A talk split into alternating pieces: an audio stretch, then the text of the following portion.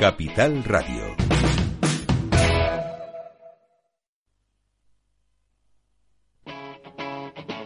Capital Radio.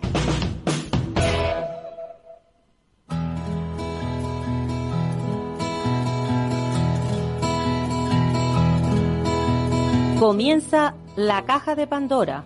Al verte sonreír. Al verte sonreír. Un programa especialmente dedicado al mundo de la discapacidad. El niño que ayer fui. El niño que ayer fui. En Capital Radio La 10, cada semana hablamos de aquellas personas que por una causa u otra han llegado a ser dependientes. No, no vendrá y así sabrás lo bello que es. Lo presenta y dirige Paula Romero. Caen Caen mil lágrimas al mar. Hola amigos, aquí estamos nuevamente con, nuestro programa especial semanal dedicado a la discapacidad. Y hoy voy a comenzar el programa eh, poniéndoles un audio de un pleno en el Cabildo de Gran Canaria, donde una madre, bueno, una madre luchadora, como casi todas las madres que tienen hijos con discapacidad, eh, eh, bueno, pues expuso en ese pleno cuáles son las necesidades. Le vamos a dar entrada al, al, al audio. Buenos días a todos los presentes. Mi nombre es Nereida Hernández Rodríguez y estoy aquí para hacerles llegar a todas las preocupaciones que tenemos muchas familias del centro, entre otras las tres que están ahí. Quiero aclarar que a mí el AMPA del centro no me representa para nada. No están haciendo nada, no dicen nada, no me representa. Ni yo les voy a representar a ellos. A continuación sigo. Somos madres y padres de personas dependientes que hemos eh, ante los hechos eh, acontecidos durante años, especialmente durante estos últimos días. Eh, yo les pido, porque se me han quedado las gafas y me han prestado unas y ya no de pies con bola. Entonces tengo que recoger esto. Me dirijo a ustedes para solicitar ayuda ante los hechos acontecidos durante años y especialmente durante los últimos días. Nuestros niños y niñas están en un centro sociosanitario, concretamente en el CAN San José de las Longueras, en Telde. Hace tiempo que nuestros hijos e hijas eh, llegan a casa con aparentemente moratones, mordidas, quemaduras, golpes, etcétera, etcétera. Lo he vivido en la mía y otros padres que están aquí en los suyos. Digo aparentemente porque en muchas ocasiones no nos dan explicaciones de lo ocurrido en el cuerpo de nuestros hijos e hijas. Estamos hablando de nuestros niños, que muchos de ellos no hablan, que no nos dan, ah, perdón, estamos hablando de nuestros niños que muchos de ellos no hablan o tienen muchas dificultades para comunicarse. Ver esas cosas en sus cuerpos duele, pero más duele que en muchas ocasiones, repito, no conseguimos ni una sola explicación de cómo ha sucedido. Es triste, pero triste es también que cuando llamas al centro de donde llegan con en esas condiciones, nadie sabe nada. Sabemos que no es fácil cuidar a nuestros niños. Estamos agradecidas y agradecidos por ello, pero sabemos también que se supone que hay personal adecuado suficiente para hacerlo. ¿Qué pasa entonces en el centro? Eh, pues cuando la empresa adjudicatoria te dice que te dice que por correo o por escrito no van a darte cierta información, entonces dudamos de que las cosas allí vayan bien. Cuando la empresa adjudicatoria, Grupo 5, dice a su personal que llama a las familias para decirles que les van a comenzar agua del, chorro a nuestros hijos e, e hijas, no tienen derecho y no tienes derecho a preguntar, solo a asumir que eso será así. Entonces dudamos de que las cosas allí vayan bien. Cuando me mandan una circular para decirme que por las altas temperaturas del servicio de, el servicio de guagua se suspende y soy yo la que tengo que llevar a mi hija al centro, entonces me hace dudar de que las cosas en el centro vayan bien. Por cierto, servicio de guaguas que solo sus- suspenden en los centros sociosanitarios, o sea, no se suspenden a, a las excursiones turistas, no se suspende nada, solo a la discapacidad o dependiente. Cuando me llaman que mi hija le han roto literalmente varios dientes, ellos desde el centro llaman al servicio no, perdón, ellos desde el centro no llaman al servicio de emergencia. Esperan a que llegue su madre para que la lleve al médico o al hospital y les pueda atender. me hace dudar que las cosas allí vayan bien. Cuando veo que hay una sola persona cuidadora para atender cuatro, cinco y hasta seis niños como los nuestros, con tanta dependencia, pues me hace dudar de que allí las cosas vayan bien. Pues la ropa desaparece, se rompe, la higiene luce por su ausencia, etcétera, etcétera, etcétera. Cuando me entero que no hay enfermeras y que la medicación la administran las cuidadoras, pues también me hace dudar de que las cosas en ese centro vayan bien. Cuando las sillas de ruedas aparecen rotas y nadie sabe cómo se rompen, por favor, los niños que están en ella no se mueven. También me hace dudar de que las cosas vayan bien. Bueno, y cuando de repente de un año a otro los chicos ya no tienen la misma cantidad de actividades que tenían, que tenían antes, ¿qué tenemos que pensar? Volvemos a dejar y ya no salen. Prácticamente nada, una vez al mes. Y si cuadra casi viento, frío o calor, tampoco salen los niños, porque el día no estaba para eso. Eh, ¿Qué tenemos que pensar? ¿Volvemos a dejar a las personas con discapacidad encerrados? ¿Volvemos a los tiempos del psiquiátrico? ¿Conocen ustedes la capacidad del cerebro de poder seguir aprendiendo? Tengo que pedirles una cosa, y es que me, y quiero que me respondan a esta pregunta. ¿De quién depende la calidad de los recursos humanos? Materiales e incluso alimenticios de nuestros niños. ¿De la empresa? ¿Del cabildo? ¿De ustedes como representantes de la sociedad? ¿Cree que, son que con tantas carencias se les salvaguarda la salud y el bienestar de nuestros hijos? Por cierto, sepan ustedes que, son hechos, que no son hechos aislados como ciertos representantes del Cabildo así han querido mostrarlos. No son hechos aislados. Se repiten, se repiten una, dos, tres, treinta, cuarenta y cien veces. Muchas gracias. Vaya, por favor, termina. Vale. Eh, por todas estas razones descritas y por muchas más, desgraciadamente, pedimos ante el Pleno solidaridad y empatía para proteger a estas personas tan vulnerables. En ustedes está como representantes de la sociedad, incluida la de nuestros niños, entender que este tipo de situaciones no se puede permitir. ¿Qué van a hacer al respecto? Recuerden también que sus familias seremos siempre su voz aquí y donde sea iremos a defender el derecho de nuestros hijos como personas. Muchas gracias por escucharme. Muchas gracias. gracias. Gracias. Bueno, pues este es el, audio que quería que escucharan porque, mm, bueno, porque tenemos a Nereida Hernández también al, al, otro lado del hilo telefónico escuchando y, queremos que nos hable, que nos diga eh, qué, qué, sensación eh, recibió ella. ¿Fue bien acogida? ¿Cuál fue la respuesta? Porque lo que tenemos er, ahora mismo es las quejas que ella presentó en el cabildo, pero me gustaría saber exactamente qué fue lo que le dijeron. Nereida, estás ahí, ¿verdad? Hola, buenos días, Paula. Sí, estoy aquí. Me decías, tú me decías cuando hablamos que, que te notabas un poco nerviosa, sí, pero que es lógico y normal. A ver, una madre que va, tiene que ir a un pleno para reivindicar los derechos de su hija, ¿cómo quieres que esté? Como un flan. Demasiado bien estabas, te lo digo yo, ¿eh? Nereida. Pues sí, pues sí, cada vez que me escucho, eh, más faltas me pongo. No, no, pero... es la primera vez que me pongo ante un pleno descabildo y estaba nerviosa y emocionada. Por supuesto. Eh, porque estoy exponiendo unas cosas, unos hechos que son verídicos. No estoy acusando a nadie de maltrato, pero estoy, estoy diciendo que son unos hechos verídicos. Mi hija me ha llegado con unas heridas tremendas a casa de unas quemaduras eh, con distintos moretones, eh, tirones de cabello, etcétera, etcétera. Otros niños igualmente. Ya todo esto, lo que más me ha dolido es la, la, respuesta de la, de la, consejera.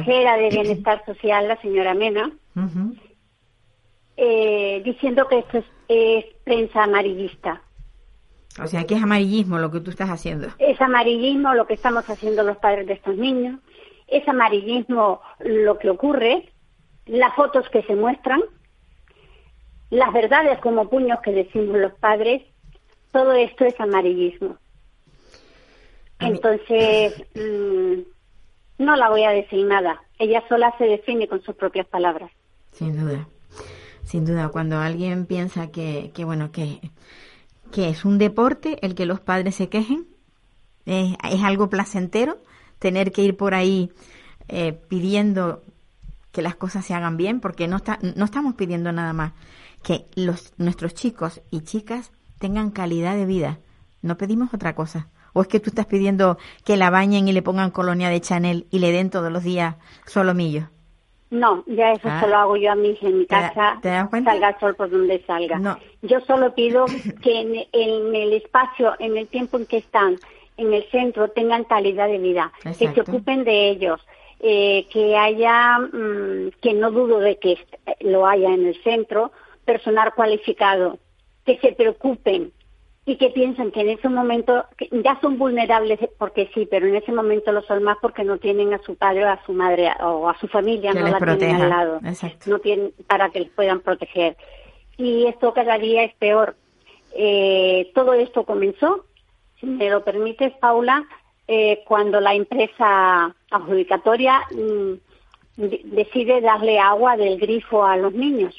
Ajá. tantos Vamos, a los... sí, Nereida, perdón. vamos a tratar de llamar a Amparo, la otra, otra madre, para que entréis las dos en antena, ¿vale? Tú Vale, sigue hablando, o sea, gracias. seguimos hablando, a ver si, Entonces, vale. a ver si conseguimos Todo- que Amparo pueda entrar. Te comentaba que todo esto comenzó con, con lo del agua, que deciden darle agua del grifo a los niños. Sí, pero hay que hacer Tanto- hincapié para quienes nos escuchen que el agua del grifo Sí, es agua lo iba de... a comentar. Ah, vale, vale, perdona, perdóname, de desaladora. Sí, ¿Y eso en, en Gran Canaria para qué se usa? El agua desalada. Eh, Pues mira, para ducharte, lavar y limpiar el suelo. Vale. Nadie más usa el agua para otra cosa, ni para el café. Y el que tiene animalitos que los quiere, les pone agua embotellada también a los animalitos. También. Creo que tenemos ya, Aunque- cre- aunque creo que tenemos agua es Amparo. potable. ¿No- ¿Nos estás escuchando, Amparo? Sí, sí. Sí, hola, buenos días, ¿qué tal? Bueno, Am- Hola, Amparo, buenos días. Am- Amparo, y Nereida. Ana- Amparo y Nereida pertenecen al, a la misma plataforma de lucha porque las cosas vayan bien en ese, en ese CAM, en ese CAM de San José de la Longuera en Telde. Ellas, ellas fueron a visitar al diputado del común a presentar las quejas. Pero, no obstante, Nereida, como ya, ya, ya podéis haber visto todo, o sea, oído todo, eh, pues se fue al pleno eh, en, en Las Palmas de Gran Canaria, en, al Cabildo. Eh, ¿Tú la acompañaste, Amparo?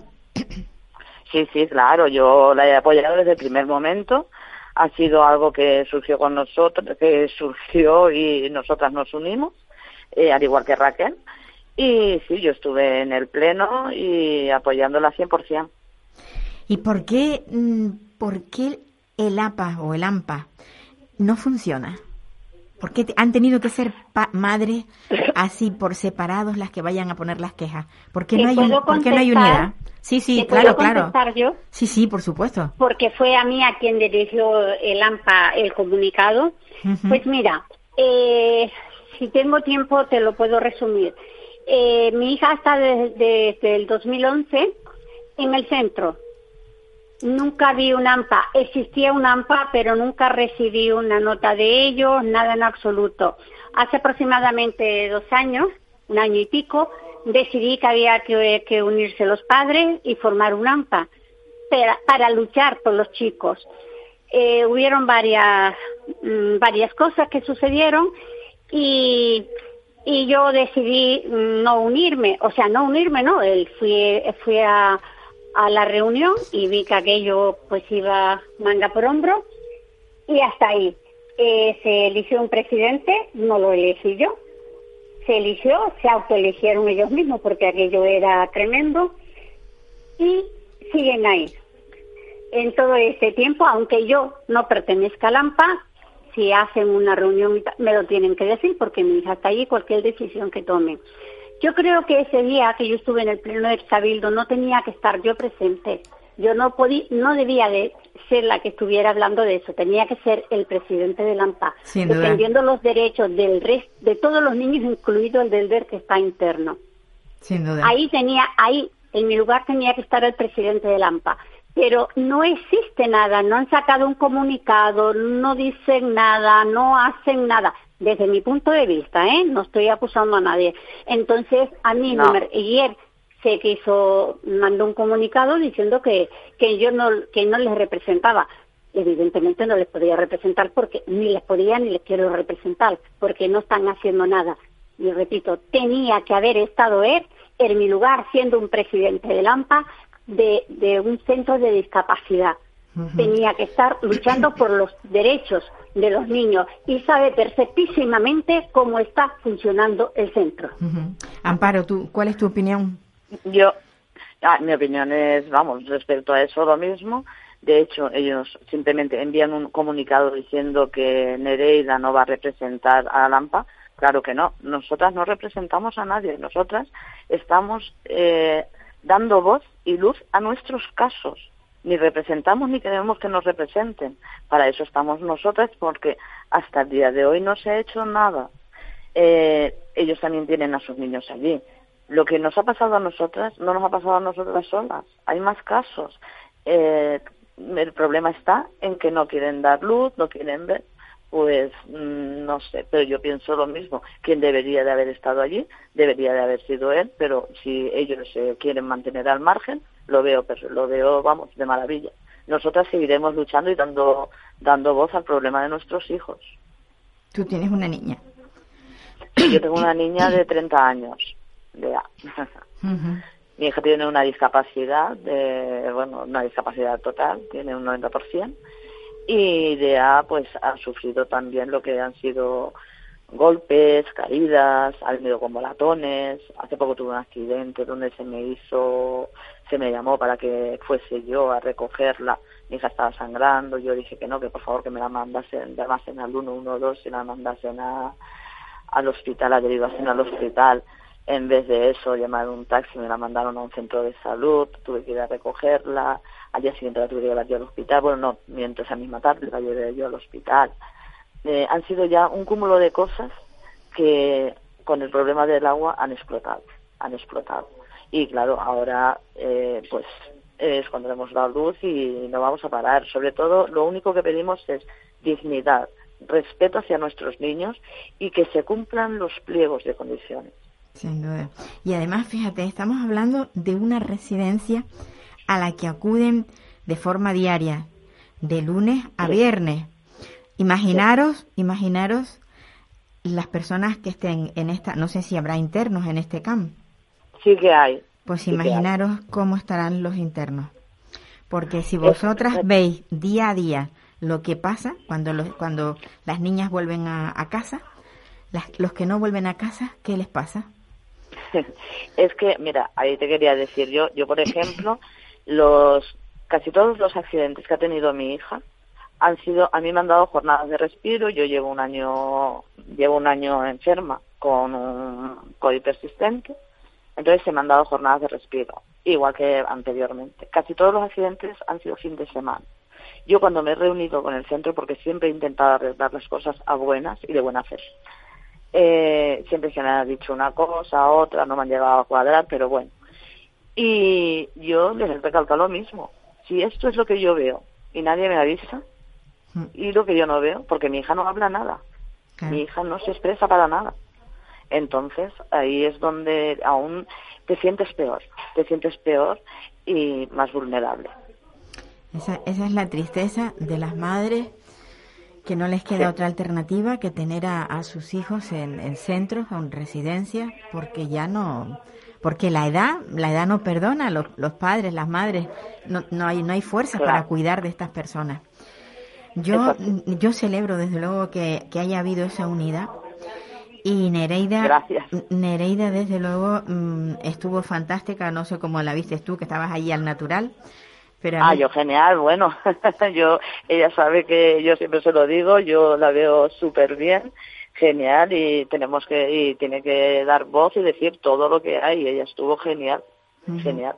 En la reunión que tuvisteis con el diputado del común, eh, hubo algo positivo porque es una persona que es capaz de, bueno, pues de escuchar con, y de escuchar y sobre todo de ponerse en el lugar de quien viene con, con el problema.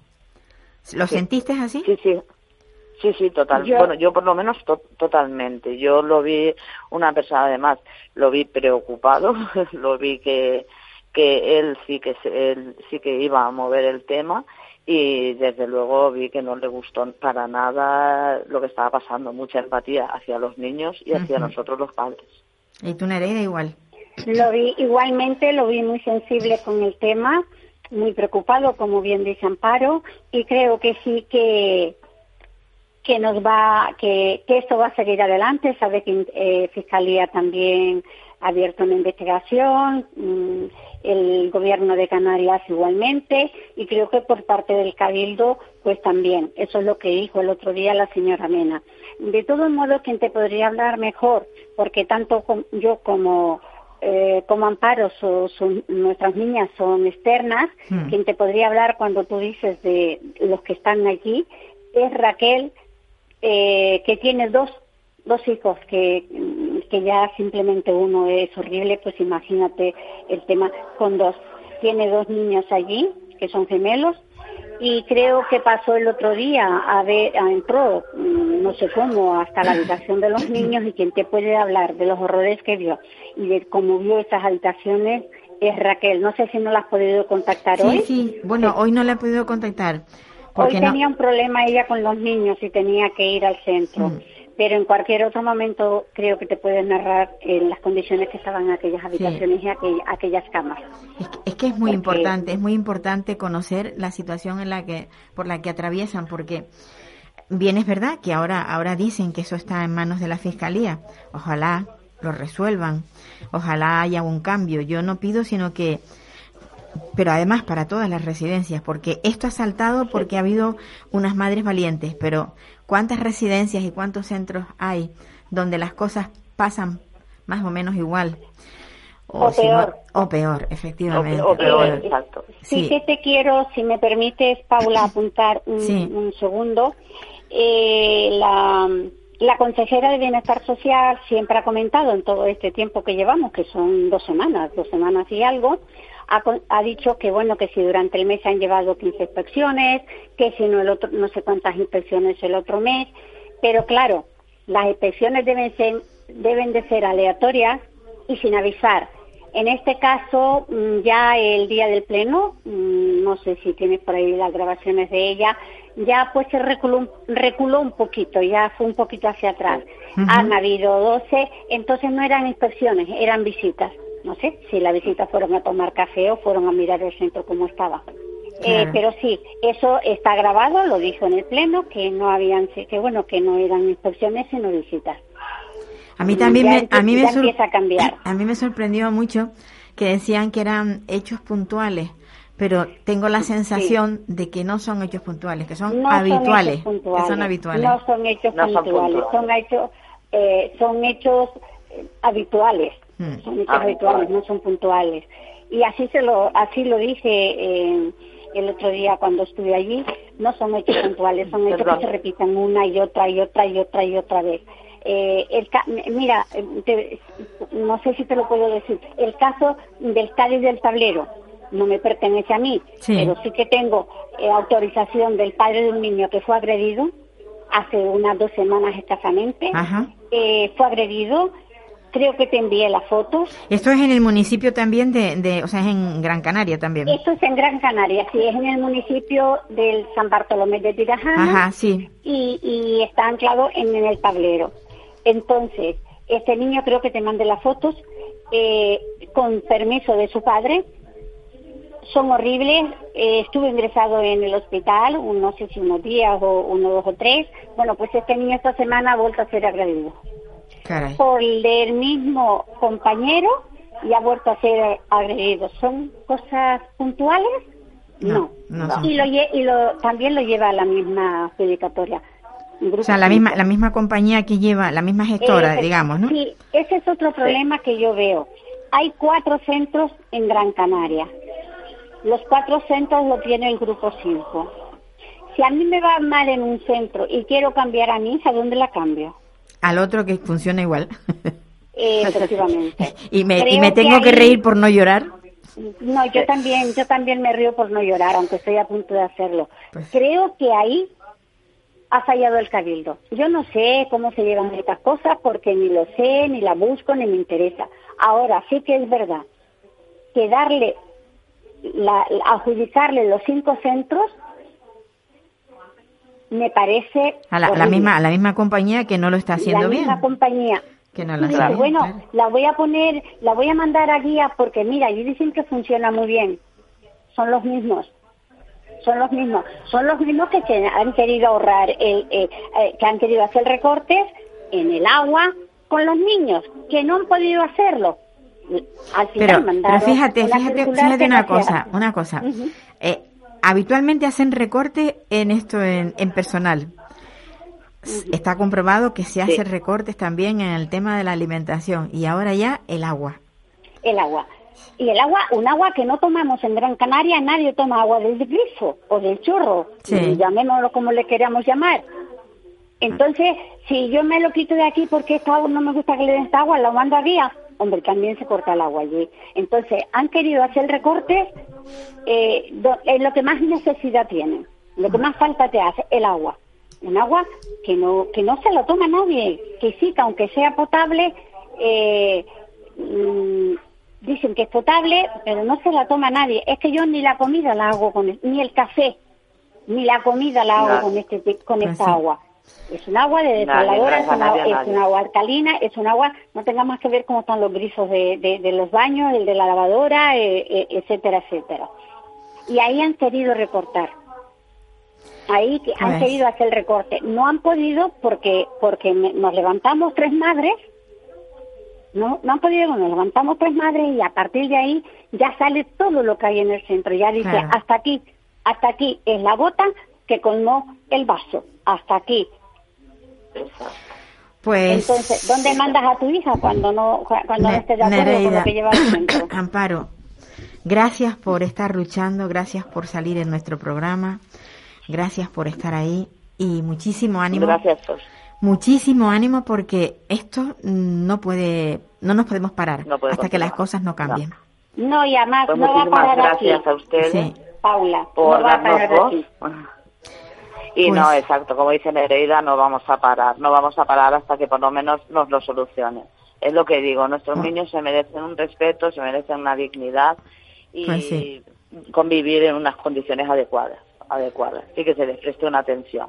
Un abrazo muy grande a las dos. Un abrazo para ti, Paula. Un abrazo para ti Eh, también. Muchas gracias. Muchas gracias. Aquí estamos y gracias por poner, dejarnos poner la voz. a Hombre, nosotros, este. nosotros eh, llevamos ya pues 13 años hablando de, de dándole voz a la, a la discapacidad.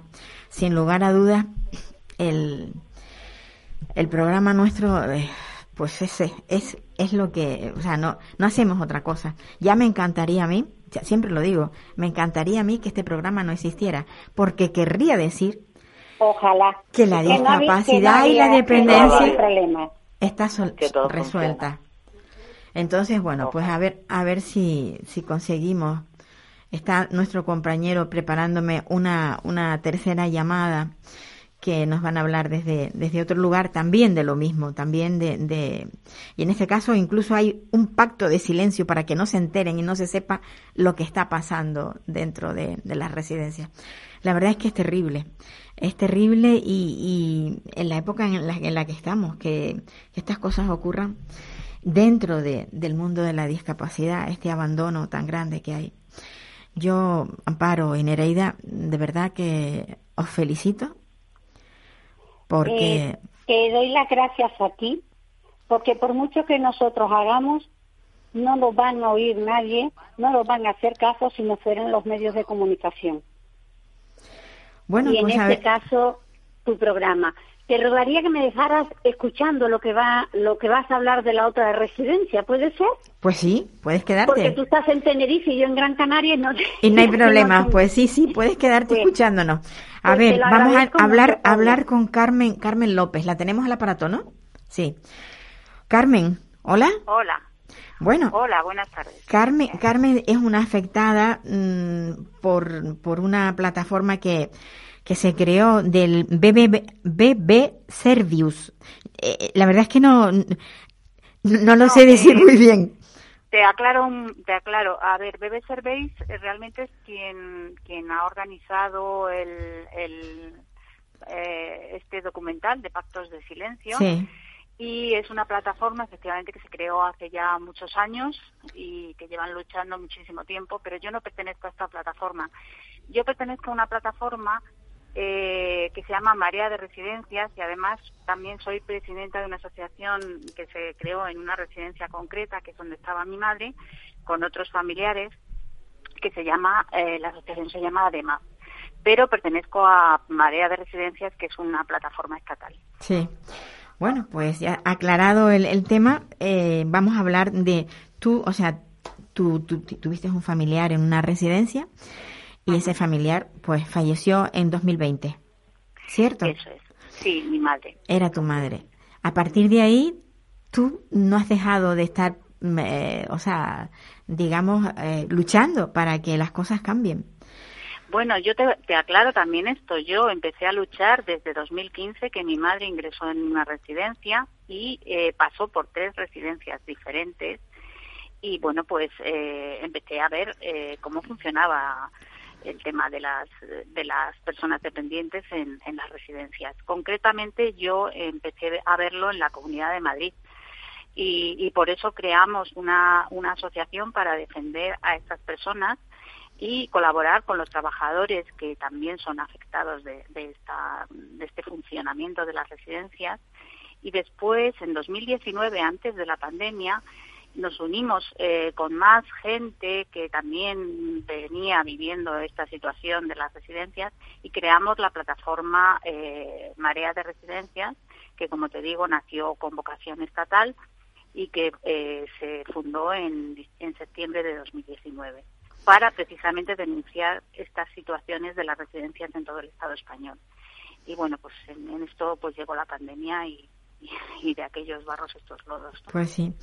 Mm, a mí me ha dejado impactada el, el documental que se ha hecho de Pactos de Silencio.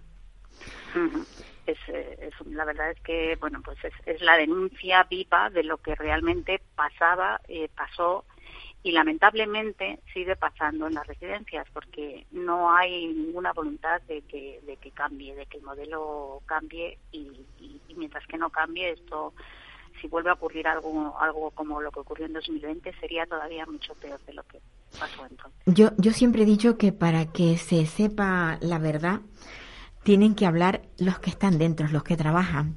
Y en este pacto de silencio salen personas que han trabajado en residencias, que trabajan en residencias y hablan de la realidad de lo que ocurre dentro. Uh -huh. eh, a pesar de, de que cuando una persona entra a trabajar en uno de estos servicios, se les hace firmar una carta de confidencialidad, lo cual les obliga a que no digan nada de lo que dentro ocurre. Efectivamente. Esto es Mira, terrible. En, relación a, en relación a esto, te puedo contar que concretamente en, en unas residencias mmm, públicas en, en Madrid, eh, las trabajadoras denunciaban en redes lo que ocurría dentro y estaban en activo las trabajadoras. Eh, fueron sancionadas por la por la dirección de la residencia y además eh, apoyados por la Agencia Madrileña de Atención Social, eran residencias públicas de gestión directa. Uh -huh. Y estas trabajadoras, bueno, después de pasar lo suyo, porque simplemente por decir lo que ellas estaban viviendo y lo que estaba pasando, por denunciarlo, que, que realmente es un maltrato hacia las personas mayores que viven allí, ellas lo que hacían era denunciar estas cosas, eh, maltrato institucional, me refiero, ¿eh? eh, pues lo que hicieron fue sancionarlas. Es de, hecho, ellas eh, fueron a juicio y, y, lo han ganado. Han ganado, o sea, le han les han tenido que retirar la sanción y de admitir en su mismo puesto. Bueno, pero después de pasar un calvario, precisamente por lo que tú decías, por denunciar estas situaciones. El, el tema es el siguiente, es que el, muchas veces el temor precisamente a esto, a entrar en juicios, a tener problemas, la gente se, tra se traga lo que ve otros se marchan, buscan, buscan, o sea, el, los, los, los, los, usuarios tratan de buscar otra residencia y los empleados pues tratan también de trabajar en otro lado. Pero la realidad es que vayan donde vayan, caigan donde caigan, siempre son los mismos. Yo ahora mismo estaba entrevistando a dos madres que de Gran Canaria que hay un, una compañía que se llama Grupo 5 que tiene varias residencias y me decía una de las madres, si no funciona bien en la que está, la llevo a otra que también la gestiona la, el mismo grupo. No es la solución. No es la solución.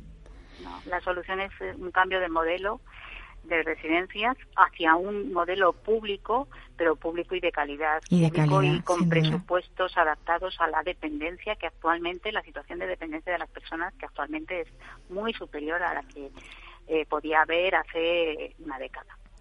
Y cada vez vamos a más, o sea, es que lo que está claro es que los datos nos, nos lo dicen. Eh, de aquí a, a un par de décadas tendremos una situación mucho mm, más grave de la que existe ahora y la, y la tendencia es a no cambiar este modelo. Y si es así, lo que hacemos es un maltrato mm, tremendo hacia las personas que, que están institucionalizadas. Ujú. tú, tú nos estás hablando desde, desde Barcelona. No, yo estoy en Madrid. Ah, tú estás en Madrid. Yo pensaba que estabas, en- no sé por qué. Pensaba Sí, que bueno, estabas- es, es que a lo mejor lo pensabas porque Bebe Surveys eh, Perte- claro. están en Barcelona. Claro, Pero claro. bueno, eh, nosotros la verdad es que llevamos mucho tiempo que hace que nos conocemos y, y bueno, pues hemos colaborado en diversas ocasiones y, y bueno, pues eh, ellos están en Barcelona, eh, yo concretamente estoy en Madrid y bueno, Marea de Residencias también tenemos gente en Barcelona, también hay gente de Marea de Residencias en Castilla-La Mancha y desde Madrid también intentamos llegar donde donde podemos, o sea, siempre que nos lleguen eh, denuncias de cualquier parte del. Estado español, pues intentamos ayudar.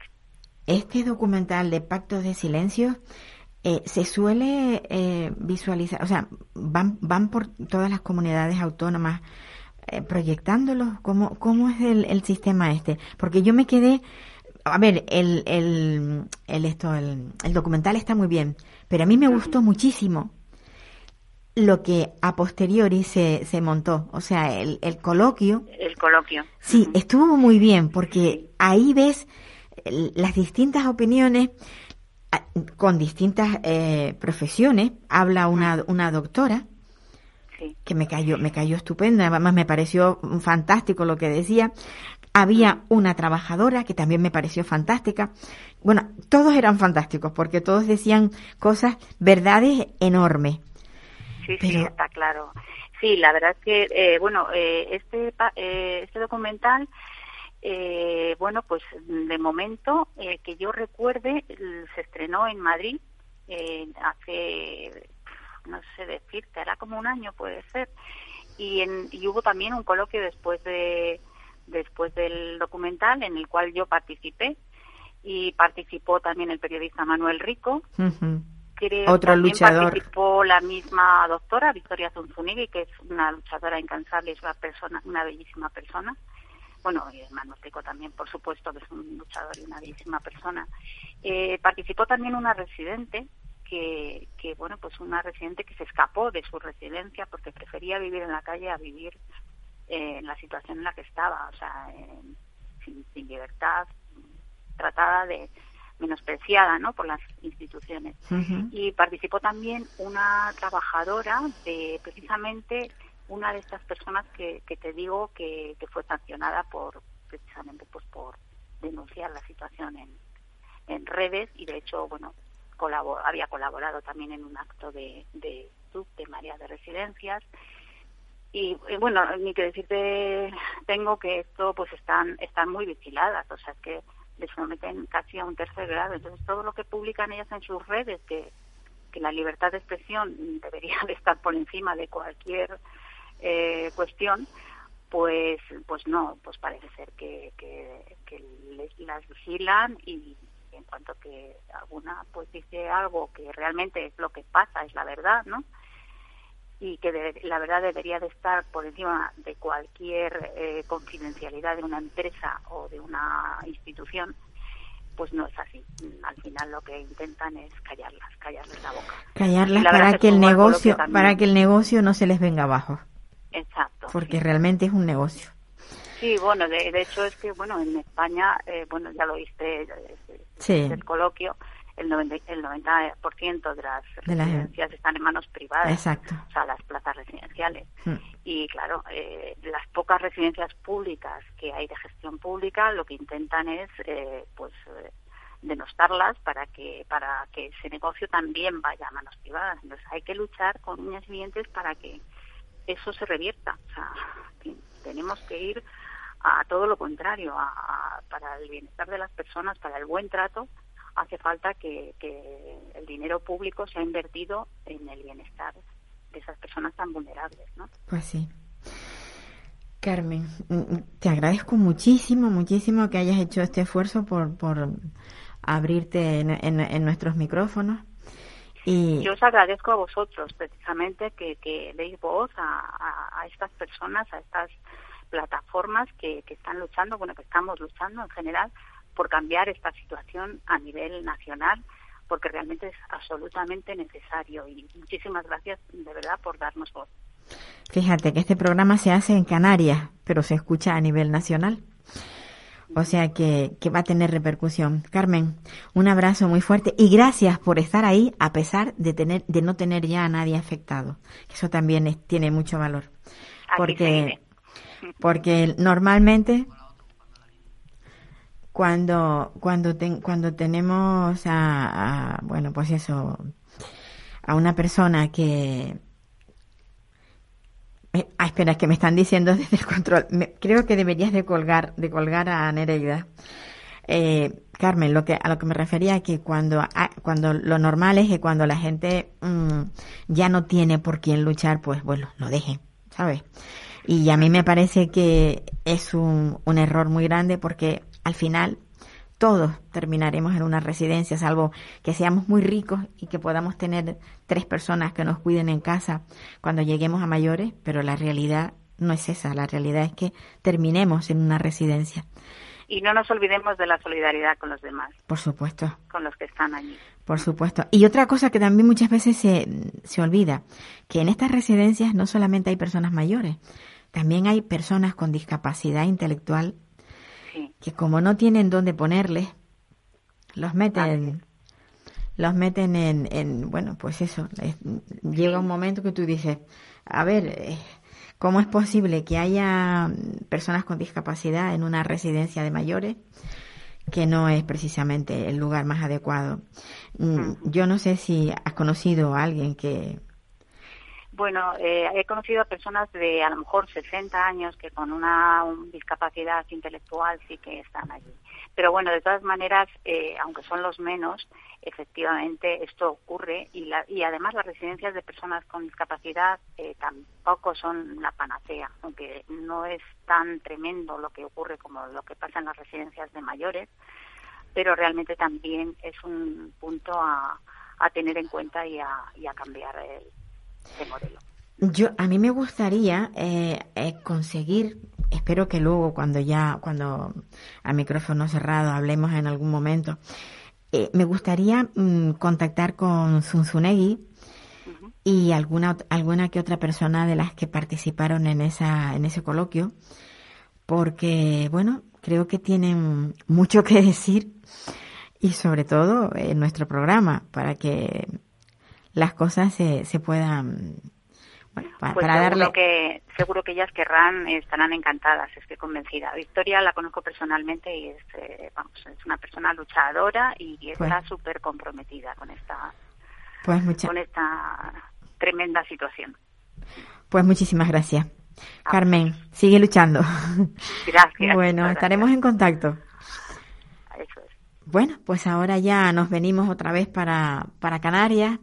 Estábamos hablando con alguien de Madrid y vamos a hablar con Ruth Santana porque, bueno, a ver cómo, cómo está la plataforma y ahora qué hacemos. Es madre de una, de una adolescente que terminó su escolarización y no tiene dónde ir, pero bueno, esta madre junto con otras se han unido para a ver si consiguen que haya algún cambio eh, dentro por parte de la administración y consigan y consigan un lugar donde donde poder tener un trabajo algo digno para estas personas. Hola Ruth. Ruth Santana. Hola, buenas tardes, ¿qué tal? Rosa Santana, ¿cómo, ¿cómo va el tema? Porque he visto que en, en prensa que la cosa se está moviendo.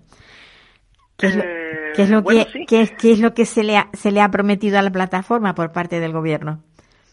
Bueno, más que prometer, pues se han, se han creado vías de, de posibles soluciones. Está todo en está todo en marcha, pero ya es mucho. Pero hubo una cuestión bastante en concreto que fue la de declarar a la de declarar la situa, la situación de nuestros chicos y de nuestras chicas de de urgencia social, ¿verdad? Para para para que se tomaran en serio que este problema pues no era una cosa que, que se le podía dar más tiempo ni tener a los chicos en casa sin ningún oficio ni beneficio. Y el día 2 de octubre se le mandó una carta, pues nada, tanto a Presidencia del Cabildo como a la consejera del Cabildo y al Gobierno de Canarias y a la consejera del Gobierno de Canarias de lo que es Asuntos Sociales, ¿verdad? Y con su posterior luego, el día 18, esa concentración que hicimos simultáneamente para Cabildos y, y Gobierno en la puerta del Cabildo y de usos múltiples para, para que, no sé, por si no lo tenían claro. Para como ahí. recordatorio, ¿no? Más o menos. Exacto, exacto.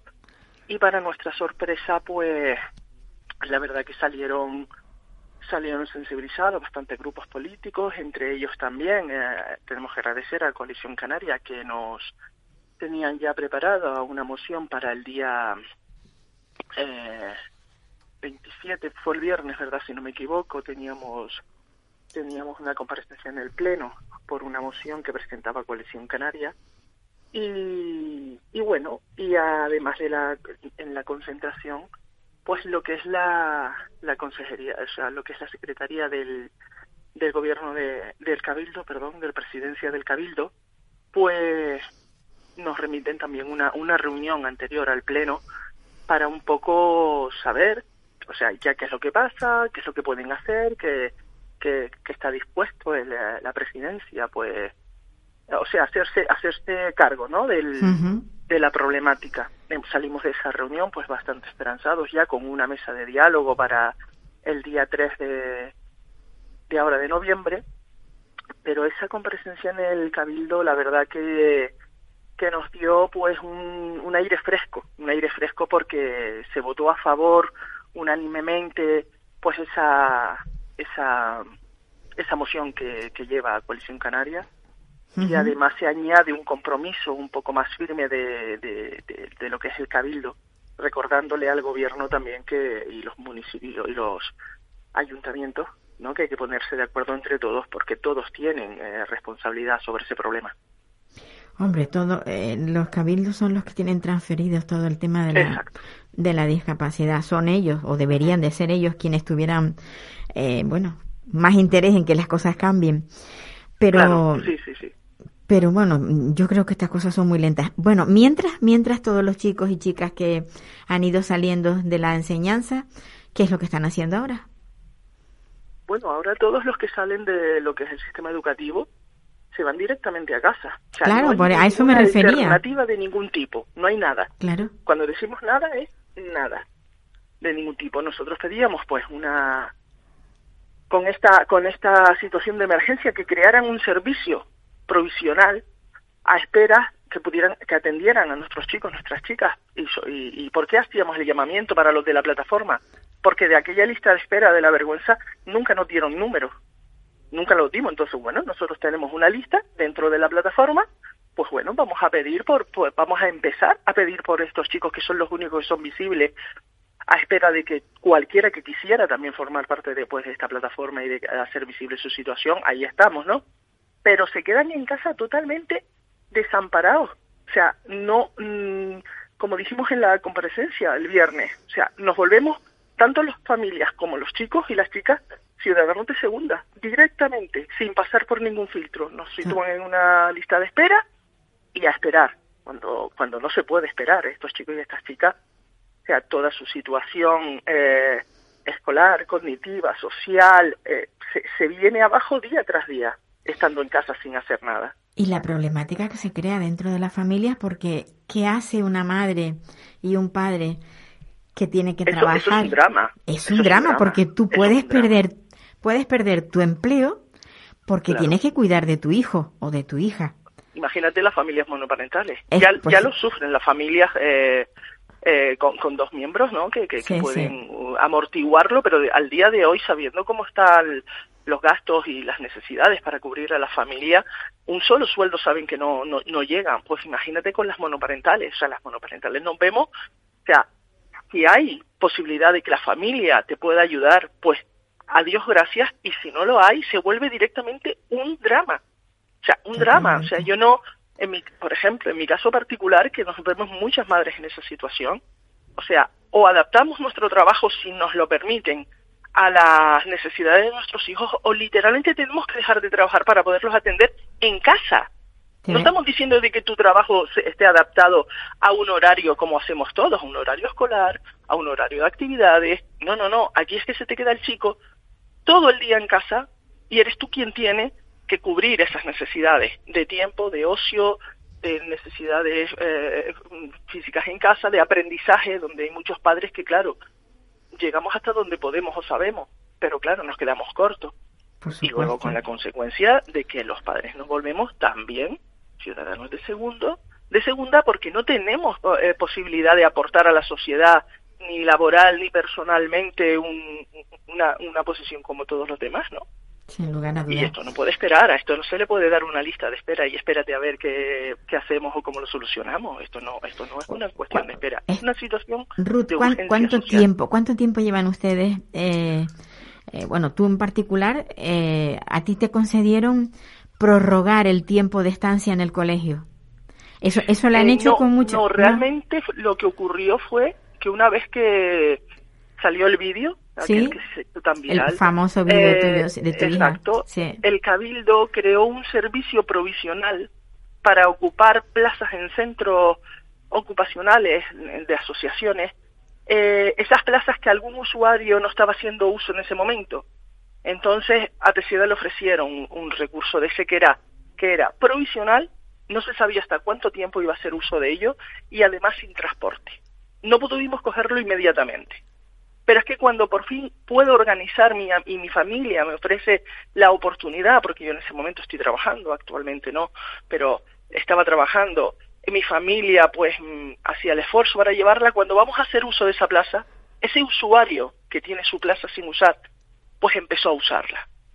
No, no igual que, que otro chico de la plataforma que al día de hoy está haciendo uso de esa plaza provisional, ¿no? O sea, no, podemos decir que podría haber sido una solución, pero tampoco era muy estable. Claro. A nosotros nos han ofrecido ya varias, varias, ah, o sea, en, en- en el transcurso de, de este año, el en noviembre hacemos un año que la plataforma está en pie, y de a partir del 14 de enero, cuando sale el vídeo de Teseida, a mí me han ofrecido ese servicio provisional y una plaza el miércoles por la tarde después de la concentración. Pero ¿qué ocurre? Que esa plaza, nosotras siendo de vecindario, en un centro ocupacional público en el casco de Santa Lucía, sin transporte, volvemos No, no es viable, hacer- claro. Claro, no es viable. Entonces nosotros presentamos por escrito porque eso no aparece cuando te llaman los técnicos y te dicen, mm, te la ofrecen y tú dices que tengan que poner, que pongan, que no, no es que no la queramos, sí queremos la plaza, pero con todos los recursos necesarios para que Claro, esa persona claro. pueda acceder. Pero como sabemos, ya venimos, ya venimos aprendidos, como decían los abuelos, ponemos una, una, un, un- una- un registro de entrada con la por qué no se hace uso de esa plaza, porque querer sí la queremos, pero por qué no se hace uso. Claro, porque a, todas estas, si tú renuncias a esa, a eso que te dan, es como diciendo, bueno, las, las prisas que tenían y al final no, no quieren lo que no, le damos. pero no, no, no es el caso. Claro, Ha- han, claro. han habido comentarios de que de que hay centros que sí tienen plaza, pero los padres no cogen las plazas Claro. porque quieren que sea más cerca. No, los padres queremos plaza- todas las plazas, las queremos todas. Y, y decimos que sí a todas. Pero que las plazas tengan los recursos necesarios y que cubran las necesidades que nuestros hijos demandan.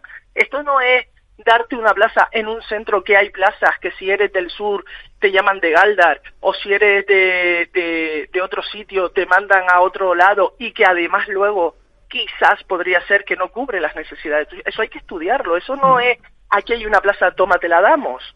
Es que no es tan simple porque luego la institución tiene que empezar también a reciclarse un poco, porque el batiburrillo que hay de presentación de informes, de presentación de cambios en la solicitud porque la vida de las personas van cambiando.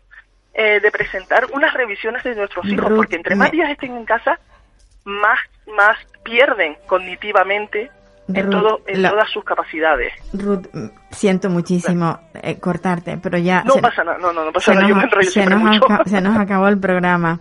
Gracias por, por estar ahí luchando. No, no, No, ustedes por darnos un espacio. Oye, el ánimo no lo pierdas. Tú sigues siempre No, no, adelante no.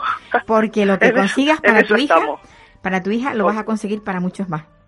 seguro, seguro, esa es la intención. Un abrazo muy fuerte. Un saludo, buenas bueno, tardes. amigos, nos vamos ya. Se nos acabó el tiempo y bueno, volveremos el martes próximo con más y casi seguro que de lo mismo. Me voy, goodbye, auf Wiedersehen, adiós. Me voy con un suspiro y un adiós, adiós.